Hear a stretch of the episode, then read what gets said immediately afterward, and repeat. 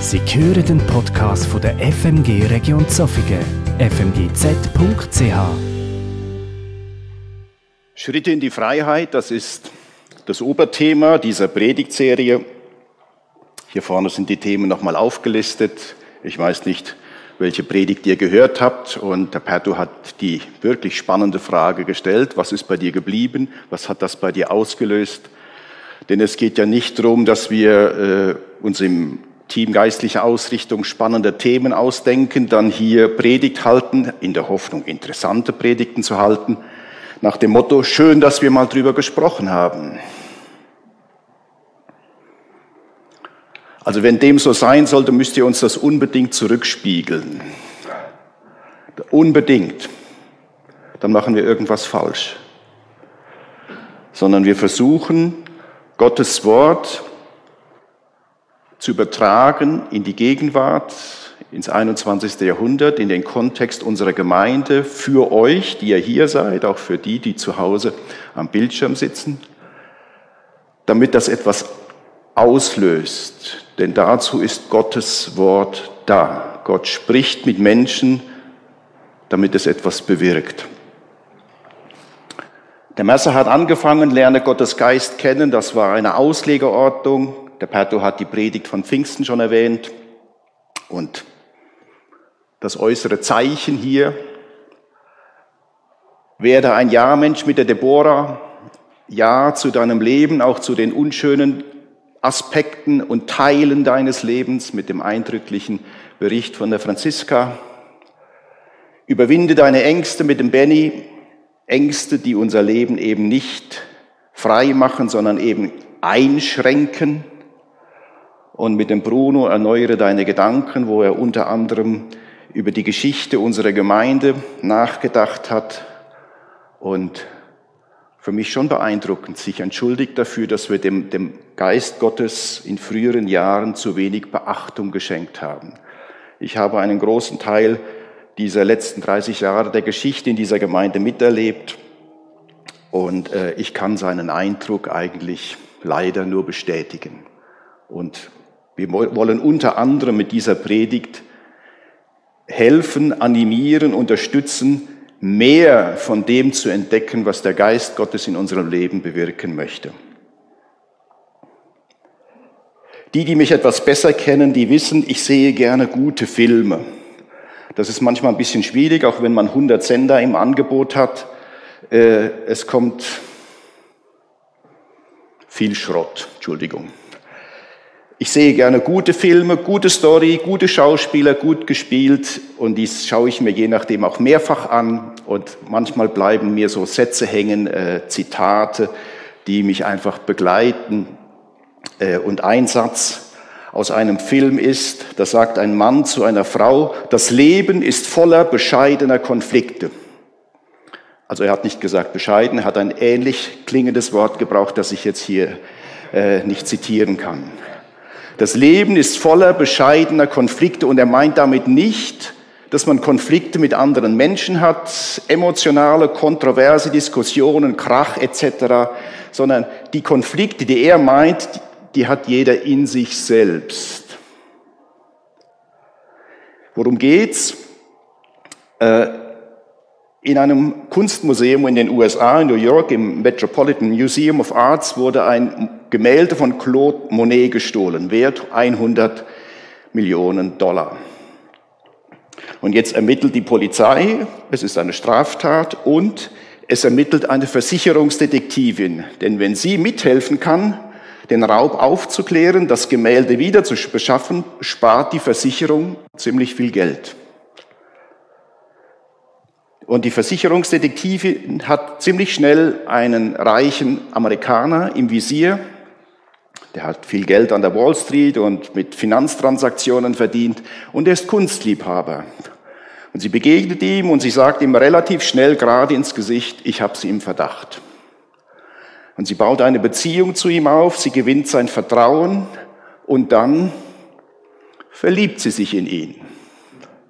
Und in dem Kontext sagt ein Detective, der Polizist, zu dieser Detektivin und weil er ahnt, was dort abgeht, das Leben ist voller bescheidener Konflikte.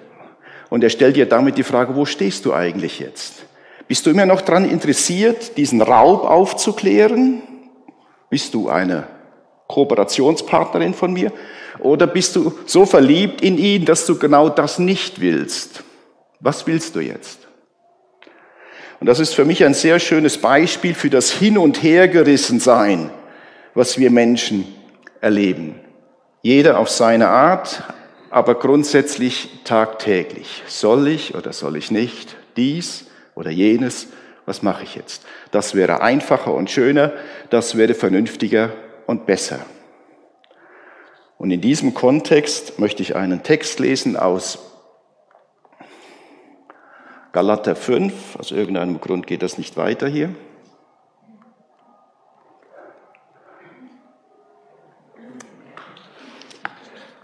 Galater 5 ab Vers 13 ist ein bisschen klein, ich lese es euch vor. Doch ihr, sagt Paulus, ihr seid zu einem Leben in Freiheit berufen, Geschwister. Nur das sollt ihr nicht tun, diese Freiheit als Deckmantel für ein selbstsüchtiges Leben missbrauchen. Nein, ihr sollt einander in selbstloser Liebe dienen.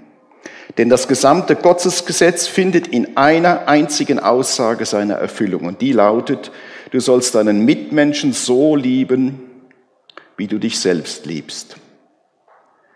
Doch wenn ihr euch gegenseitig beißt und zerfleischt, dann passt nur auf, dass ihr nicht am Ende einer vom anderen aufgefressen werdet.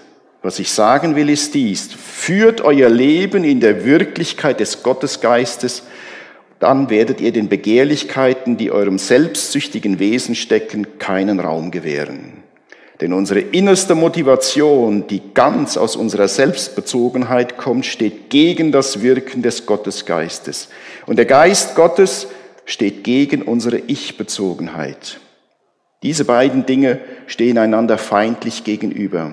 Das Endergebnis davon ist, dass ihr letztlich nicht das tut, was ihr eigentlich wollt. Wenn ihr euch aber der Führung des Gottesgeistes überlasst, dann seid ihr nicht mehr dem Gesetz untergeordnet. Was ein von Selbstsucht getriebenes Leben hervorbringt, ist ja unübersehbar. Das sind Lebensweisen wie sexuelles Fehlverhalten, Unreinheiten, Zügellosigkeit, Verehrung falscher Götter, okkulte Praktiken, Feindseligkeiten, Streit, Eifersucht, Wutanfälle, Egoismus, Streitereien, Trennungen, Neidereien, Besäufnisse, Fressgelage und ähnliche Dinge. Ich sage euch jetzt ganz deutlich voraus, so wie ich es euch schon früher gesagt habe, die, die solche Dinge praktizieren, werden kein Erbe in der neuen Wirklichkeit Gottes antreten können. Doch der Einfluss des Gottesgeistes bringt in unserem Leben eine andere Frucht hervor, und zwar Liebe, Freude, Friede, Ausdauer, Freundlichkeit, Güte, Vertrauen, Bescheidenheit, Selbstbeherrschung. Gegen solche Einstellungen hat das Gottesgesetz ja nichts einzuwenden. Die, die zu Messias Jesus gehören, haben ihre eigene Selbstsucht dem Tod am Kreuz preisgegeben, zusammen mit ihren falschen Leidenschaften und Begehrlichkeiten.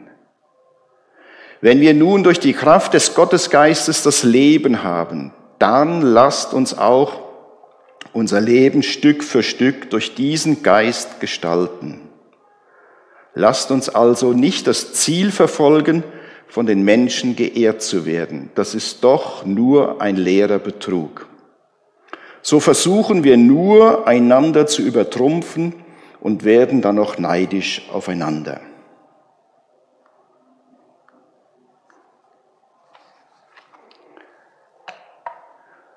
Paulus beschreibt hier das Spannungsfeld und wenn man ältere Bibelübersetzungen liest, zum Beispiel die von Martin Luther, das Spannungsfeld von Fleisch und Geist. Er nimmt hier Bezug auf, ein, auf Konflikte, die in der Gemeinde dort in Galatien vorhanden waren. Konflikte, die zu tun hatten mit theologischen Auseinandersetzungen. Darauf gehe ich jetzt nicht ein. Aber das, was Paulus hier beschreibt, lässt sich sehr gut und eigentlich fast eins zu eins übertragen auf die Konflikte, die wir in uns selbst austragen. Jeder auf seine Art. Fleisch und Geist, Fleisch, das ist nicht das im biblischen Sinne, was wir beim Metzger kaufen und nachher auf den Grill legen.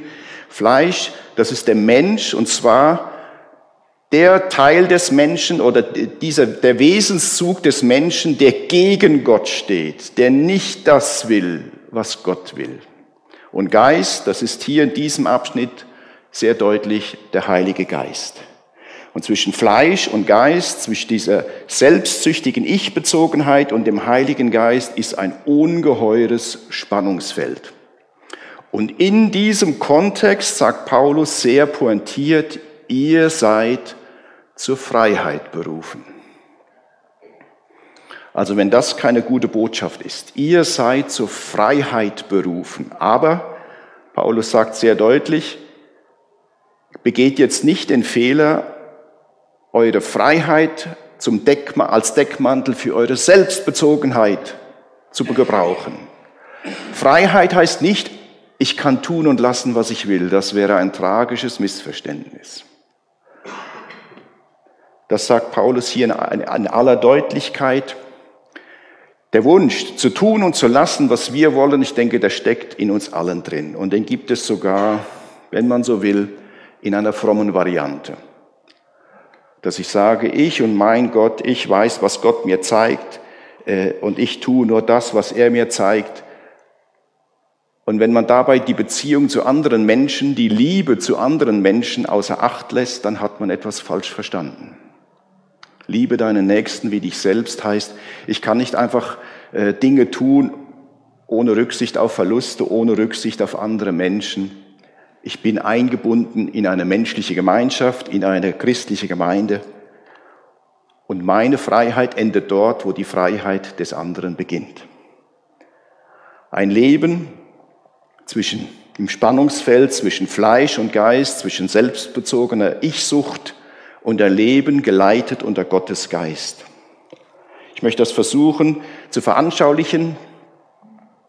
Wir leben in einem Spannungsfeld und in der Mitte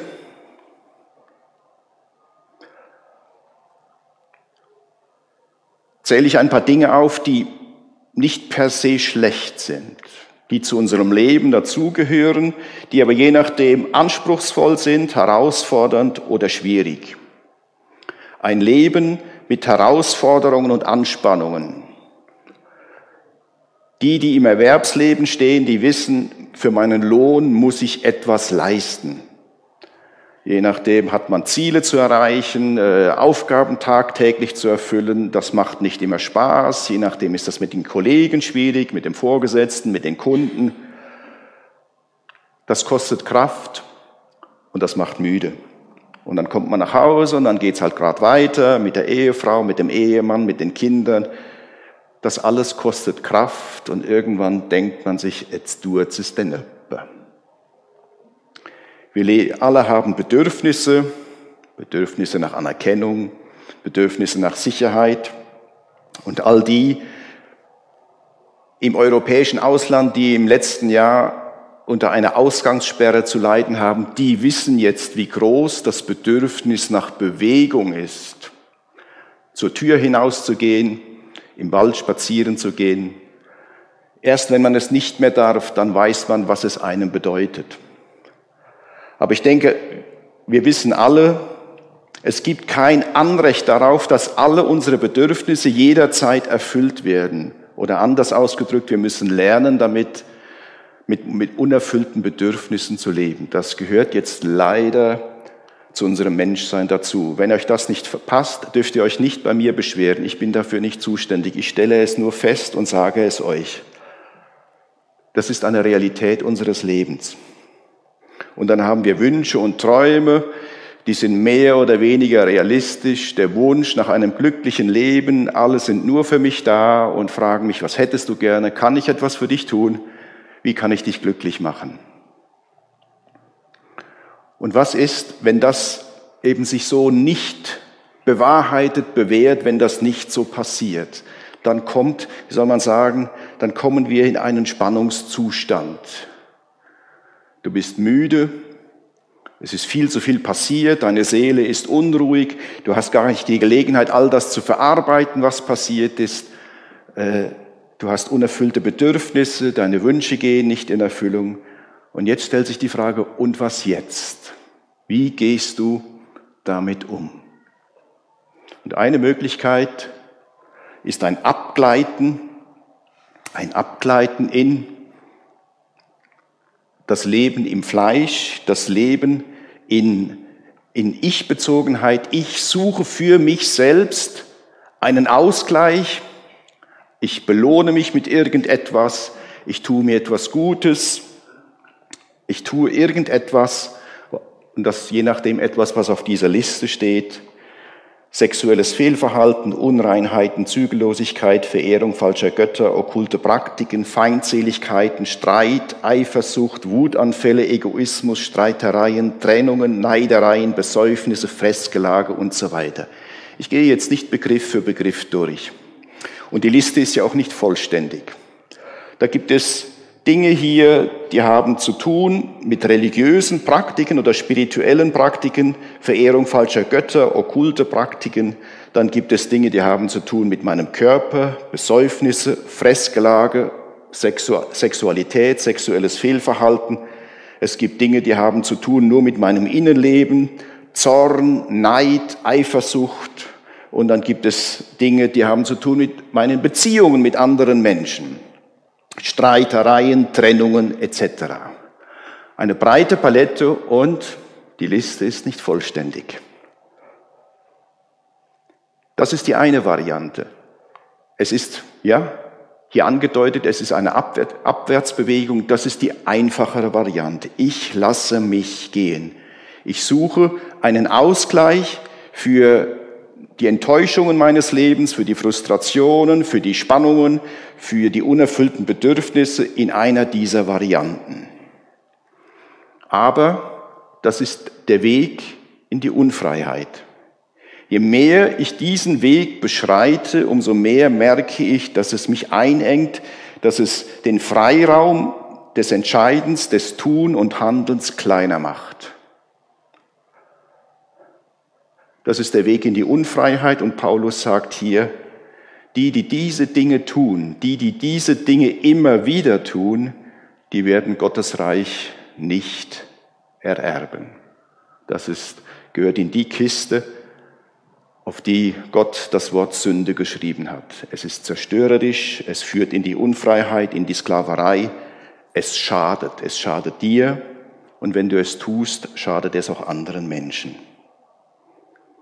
Die andere Variante, die andere Variante möchte ich überschreiben mit Leben im Geist. Leben im Geist Gottes. Das ist eine Aufwärtsbewegung. Es ist eine Art Aufsteigen und schon alleine das signalisiert, es ist wahrscheinlich der etwas anstrengendere Weg. Es geht nicht darum, sich gehen zu lassen den einfacheren Weg zu wählen, sondern wahrzunehmen, was da ist, das, was mich enttäuscht, was mich unruhig macht, was mich müde macht, unerfüllte Bedürfnisse. Es geht darum, das wahrzunehmen und jetzt nicht dem Impuls zu folgen, das möglichst schnell zu beseitigen sagen, nein, jetzt ist hier ein unangenehmes Gefühl, eine Traurigkeit, eine Enttäuschung. Hier ist ein, ein unangenehmer Spannungszustand in mir drin und ich verzichte darauf, ich widerstehe der Versuchung, das einfach mit irgendeinem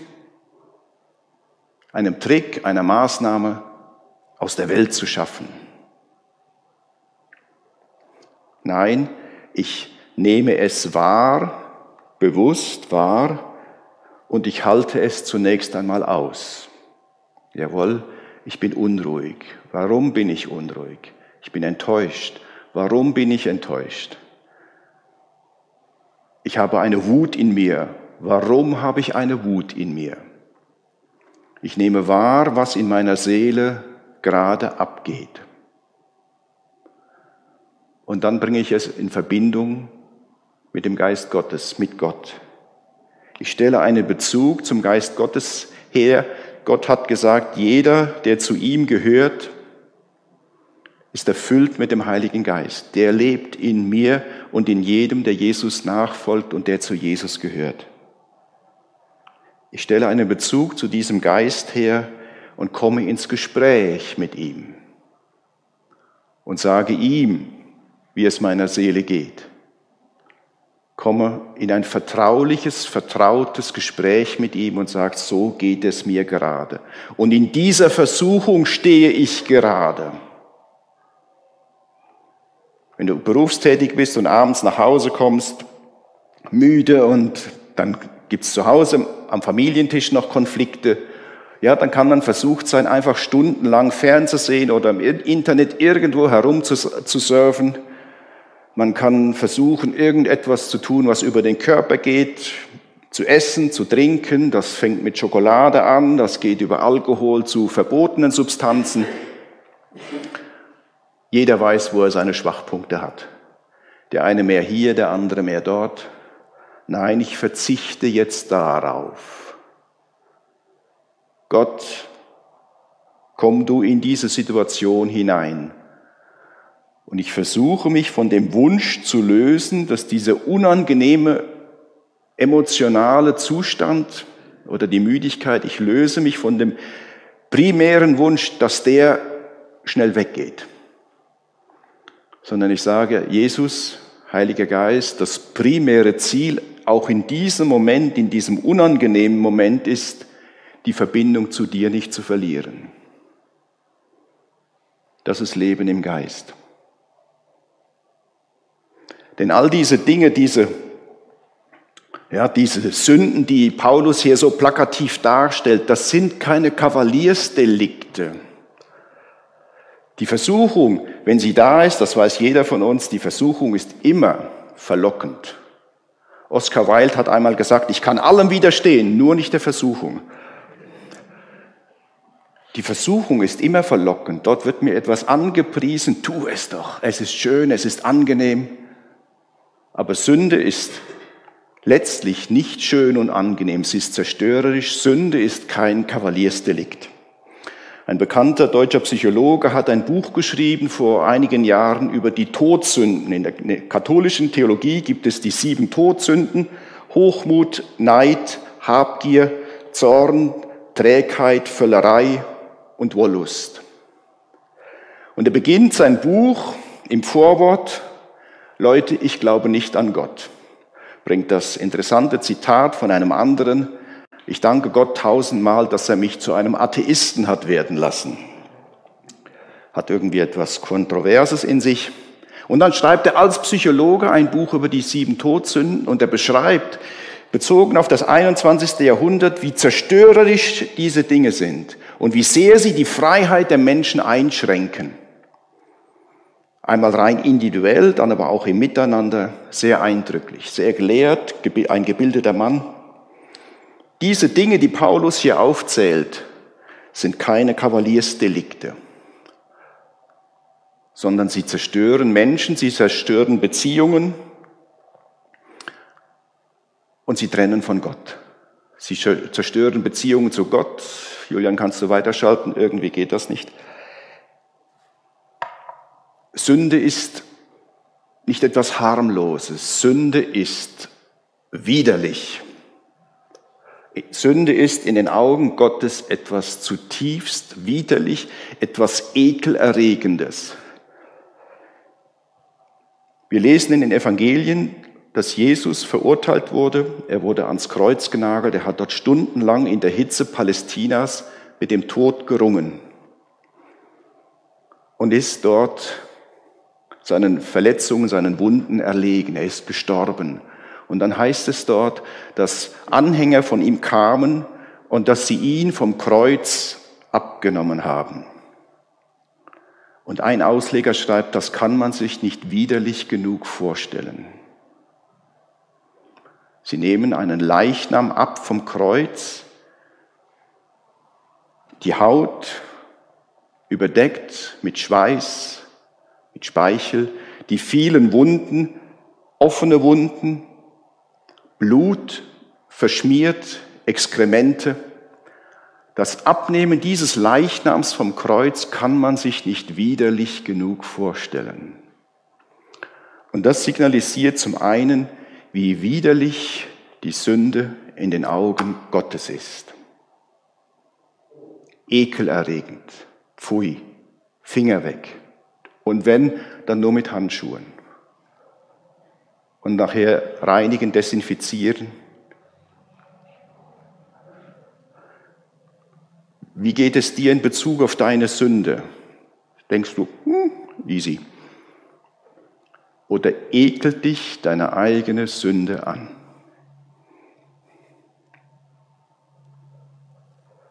Dieses Bild, das Abnehmen des Leichnams Jesu vom Kreuz, zeigt erstens, wie widerlich Sünde in den Augen Gottes ist. Und sie zeigt zum anderen, wie viel wir Gott bedeuten, dass er seinem Sohn so etwas zumutet. Seinem eigenen Sohn. Seinem eigenen unschuldigen Sohn mutet er das zu, um die Beziehungsstörung, die durch die Sünde entstanden ist, zu beseitigen. Ich überlege mir manchmal, was muss ich tun, damit das tief in eure Herzen eindringt. Ich muss gestehen, ich, ich weiß es nicht. Ich kann versuchen, es zu veranschaulichen. Was, was kann oder muss man tun, damit es, wie sagt man so schön, einfährt? Damit es einen in der Tiefe der Persönlichkeit berührt und nicht mehr loslässt, dass jedem klar ist, wenn das stimmt, dann kann ich nicht so locker weiterleben wie bisher. Das geht nicht, das geht nicht. Wenn wir Gott so viel bedeuten, dass er seinen eigenen Sohn so leiden lässt und dass er zulässt, dass so viel Unrecht über ihn ergeht, und er erträgt das alles ohnmächtig.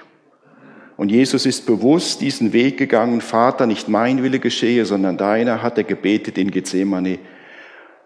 Und im Angesicht all dieser Schmerzen, die man ihm zugefügt hat, betet der Vater, vergib ihnen, denn sie wissen nicht, was sie tun. Ich glaube, ich hätte in der Situation etwas anderes gebetet. So viel bedeuten wir Gott. So viel. Leben im Geist, Leben in Freiheit. Was heißt das jetzt? Dazu ein eindrückliches, ein krasses Beispiel.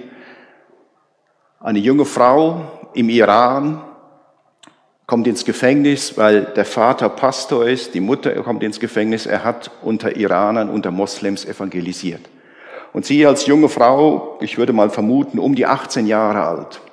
Sie kommt ins Gefängnis, Sie wird immer wieder verhört, sie wird unter Druck gesetzt, sie soll ihre Eltern verraten, sie soll andere verraten und sie widersteht dem. Und immer wieder wird sie verhört und sie hört Schreie von einer Frau und man sagte, das ist deine Mutter, hörst du, wie deine Mutter schreit, du kannst dir das ersparen. Als junge Frau im Gefängnis, Einzelhaft, sonst kein Kontakt. Und sie widersteht dem. Und eines Tages sagt der, der sie immer wieder verhört, zu ihr, eigentlich bist du hier die Freie. Denn ich, wenn ich in meinen Albträumen die Schreie derer höre, die ich foltern muss, dann bin ich alles andere als frei. Du bist zwar hier die Gefangene in einer Zelle, aber innerlich bist du hier die Freie. Ich bin es nicht. Das ist zugegebener ein gegebenermaßen ein eindrückliches, ein, wenn man so will, ein krasses Beispiel. Aber es ist real.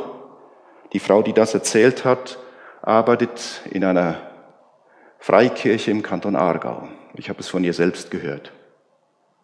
Aber das ist Freiheit. Auch unter solchen widrigen Umständen. Es ist eine innere Freiheit, die nur möglich ist durch ein Leben im Geist, durch ein Leben in der Verbindung mit dem dreieinigen Gott dadurch, dass ich bewusst mit meiner ganzen Existenz vor ihm bin, mit allem, was dazugehört, mit allen Lebensumständen und mit allem, was in mir drin ist und in mir abgeht. Leben im Geist, das skizziert Paulus hier nur. Und manchmal wünschte ich, er wäre da und ich könnte ihn fragen, du kannst du das noch ein bisschen erklären? Kannst du das noch ein wenig ausführen?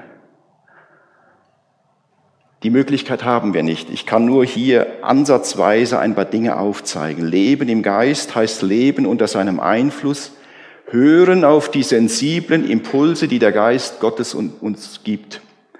Und meine Erfahrung ist die, es sind wirklich sehr sensible Impulse. Man muss gut auf sie hören.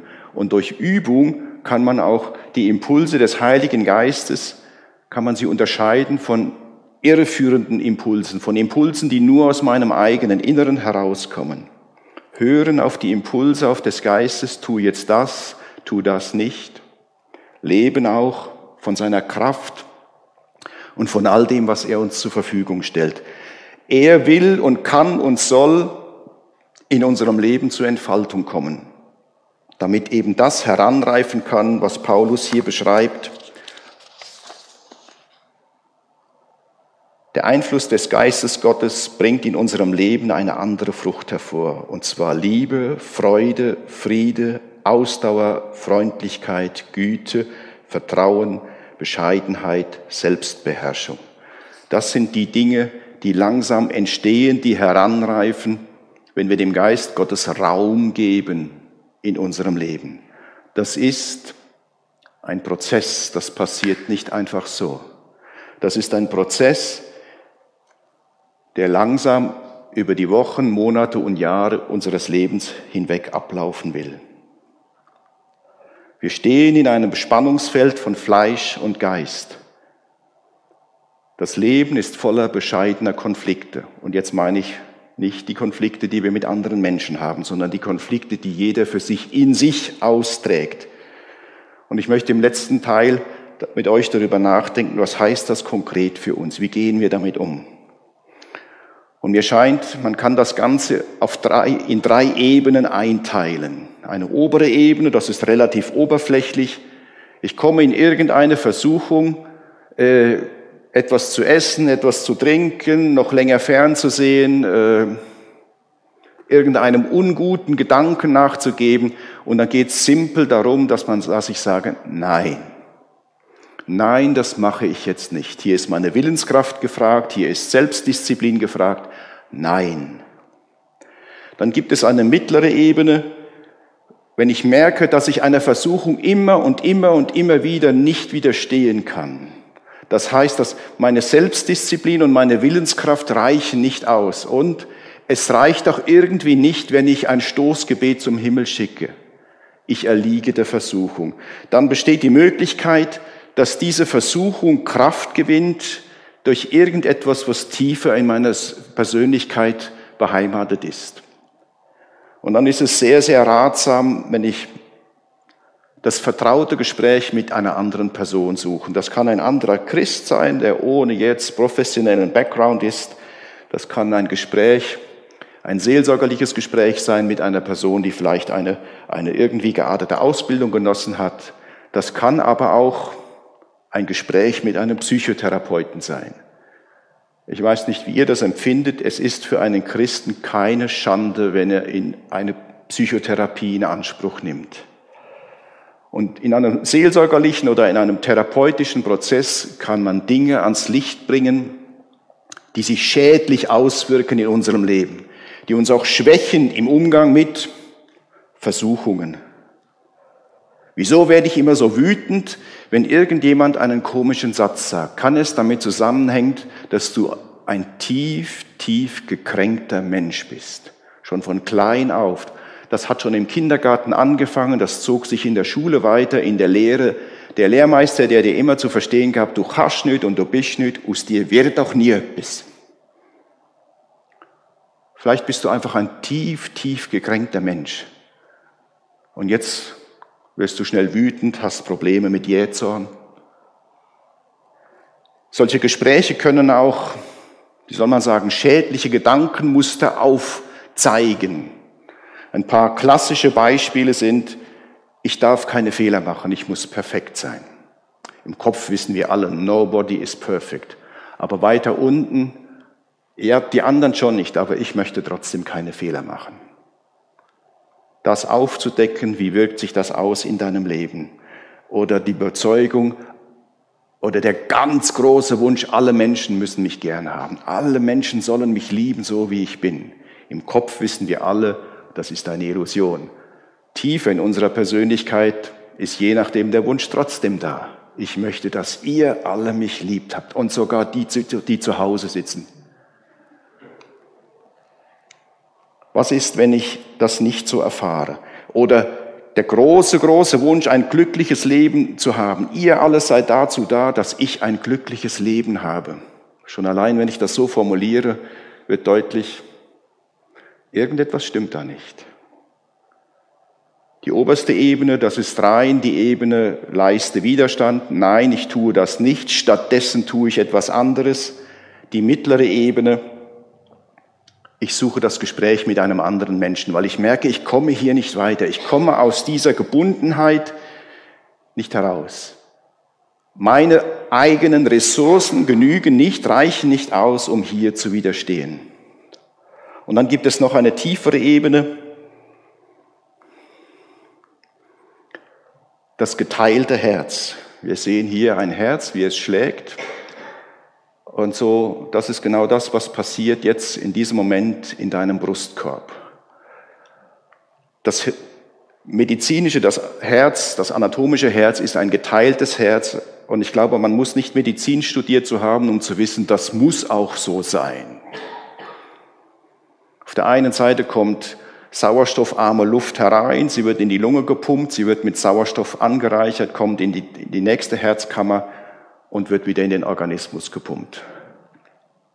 Tag für Tag, Woche für Woche, Monat für Monat, Jahr für Jahr. Und wenn das Herz sagt, so, jetzt habe ich 50 Jahre lang rund um die Uhr gepumpt, jetzt mache ich mal zwei Wochen Ferien. Aus medizinischer Sicht ist der Fall klar. Das Herz ist geteilt und es muss auch geteilt sein. Aus einer geistlichen Sicht ist das etwas schwieriger. Julian, kannst du eine Folie weitergehen? Es gibt einige, einige Stellen in der Bibel, wo davon die Rede ist, dass das geteilte Herz und jetzt in einem übertragenen Sinne, dass das nicht dem Willen Gottes entspricht, sondern es ist der Wunsch Gottes, dass wir ihm mit ungeteiltem Herzen dienen und ihn mit ungeteiltem Herzen lieben. Das Mensch, aber das menschliche Herz ist geteilt, auch im übertragenen Sinne. Es heißt nicht, das menschliche Herz ist nur böse und schlecht. Wenn dem so wäre, könnte man es auf dieser Erde gar nicht aushalten. Wenn ihr alle böse wäret, dann müsste ich versuchen, jedem von euch aus dem Weg zu gehen. Das stimmt ja so nicht. Menschen, das menschliche Herz hat eine gute Seite. Menschen können lieben, können anderen etwas Gutes tun, sich sogar aufopfern für andere. Aber dann gibt es auch den anderen Teil des Herzens.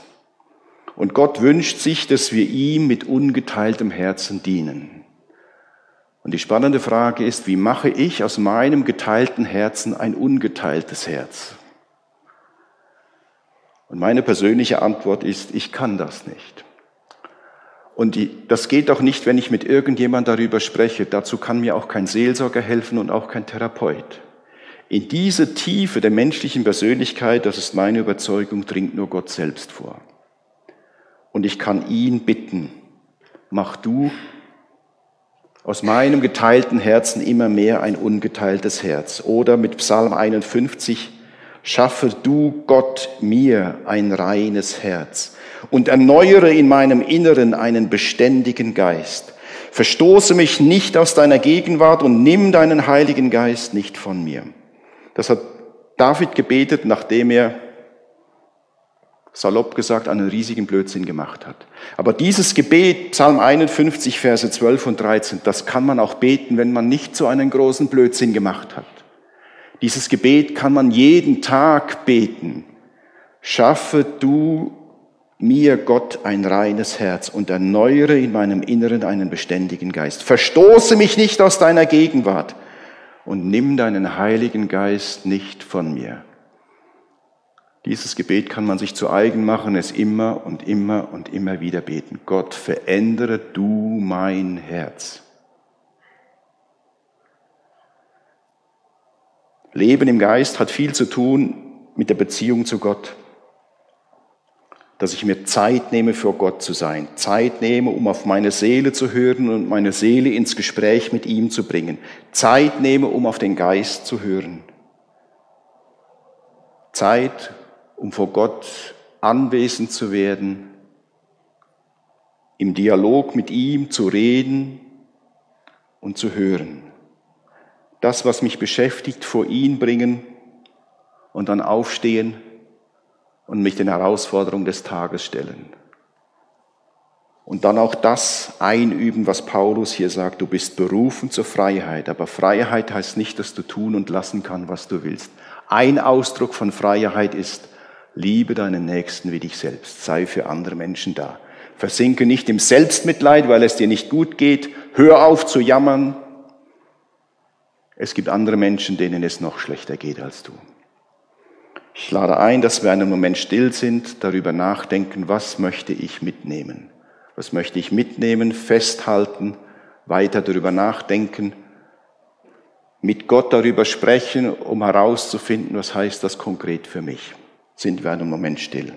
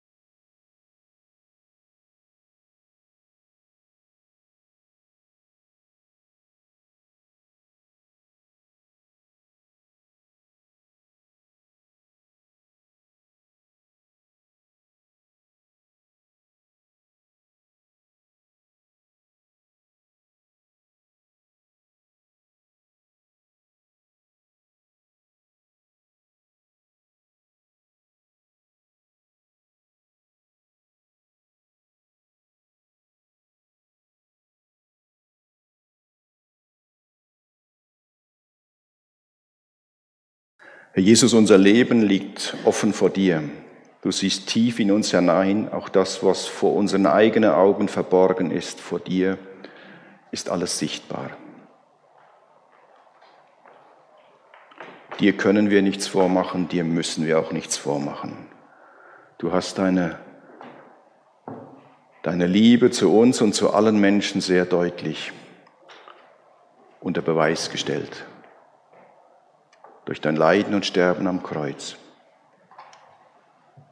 Und ich bitte dich, dass durch deinen guten Heiligen Geist, dass das tief in unsere Persönlichkeit berührt, prägt und verändert.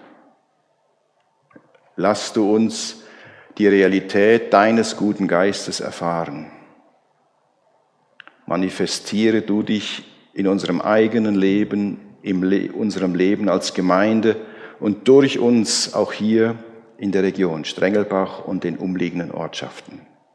Tu du dein Werk unter uns. Erbarm dich über uns und unsere Schwäche, unsere Sündhaftigkeit. Heiliger Geist, tu du dein befreiendes Werk unter uns. Amen.